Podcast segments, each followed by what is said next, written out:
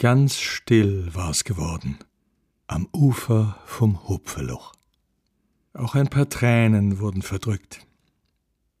Zaghaft keimte Beifall auf. Der schwoll schnell zu einem regelrechten Tosen an. Super, Flori! Klasse gemacht! Bravo! Flori stand auf, ging an die Bühnenrampe und verbeugte sich. Seine Oma blieb im Hintergrund, stolz strahlend. Kommissar Günther eilte zur Bühne, in der einen Hand einen Blumenstrauß, in der anderen einen Fußball. Und vor wen is jetzt was? Die Leiterin der Bücherei stand in Sachen Schlagfertigkeit ihrem Enkel in nichts nach.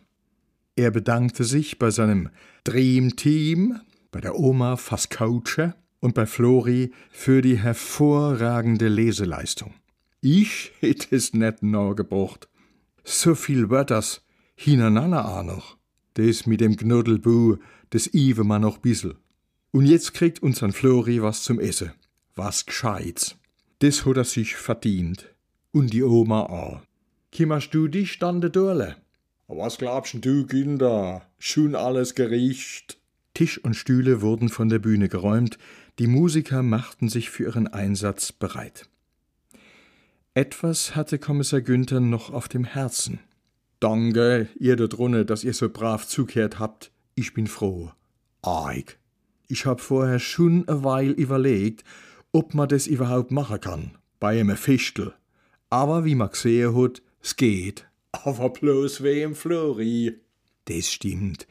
Wer Männer wissen will vom Silvanus, der geht einfach in die Bücherei oder der kann auch zu mir kommen. Und wer weiß, vielleicht ist ja einer von uns der Ur, Ur, Ur, Urengel vom Michael. Oder vom Odel. Sagt, und jetzt wird gefeiert. Jetzt kommt die beste Band von Glickerbach. Die einzig besser gesagt. Bühne frei. Fahr die Pretty Flamingo. Was sonst regelmäßig zu Zerwürfnissen führte, die Frage, mit welchem Titel die Band beginnen sollte, war dieses Mal vom Gastgeber geklärt worden. I'm a Believer. Und zwar die Monkeys-Version.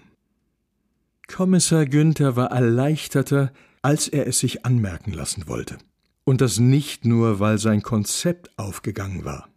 Dieser Pfarrer Silvanus, der wohl zeitlebens auf der Suche war, lag ihm mittlerweile regelrecht am Herzen. Ja, er konnte sich schon irgendwie mit diesem Mann identifizieren. Aber bloß bissel. Denn er hatte ja leicht reden.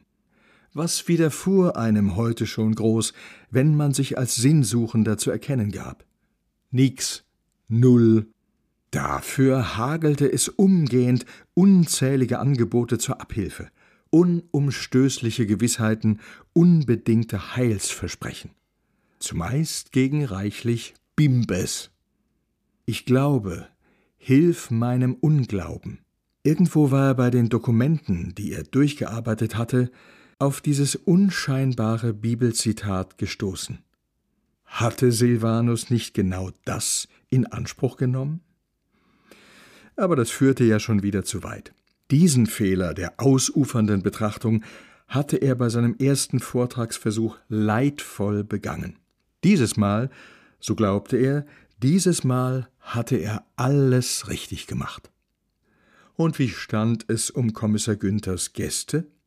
Was glaubten die?